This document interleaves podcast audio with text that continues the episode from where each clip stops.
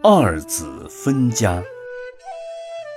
从前摩罗国有一个刹帝利种姓的人，患病很重，自知离死期不远了，就把两个儿子叫来，叮嘱他们说：“我死以后，你们要好好的把我财产平分。”不久，他就死了。两个儿子要把财产分作两份，可是总分不平均，两人因此而争了起来。这时来了一个愚笨的老人，对他们说：“我有一个办法使你们满意。你们把每件东西都破作两份，个人拿一份，不是很公平吗？”兄弟两人十分满意，就照样去做了。把衣服剪成两半，把盘、瓶子、碗碟和一切家具都破成两半，甚至把钱也破作两半。像这样分财产，实在是被人嗤笑。佛法的达论门分为四种：一。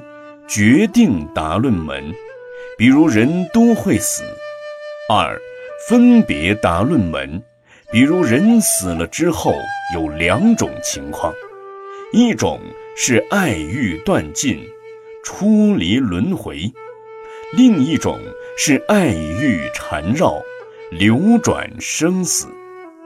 三，反问答论门，比如问人是最优越的吗？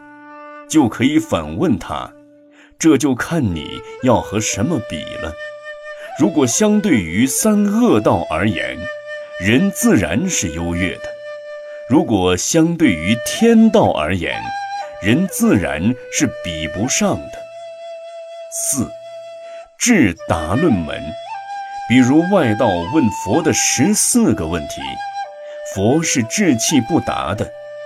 诸如宇宙及众生有边际无边际，有始终无始终之类的问题，各类愚痴外道，却自以为有智慧，把这四种答论门推翻，形成一种断人善根智慧的论据，就好像叫人把财产都破开分成两半一样。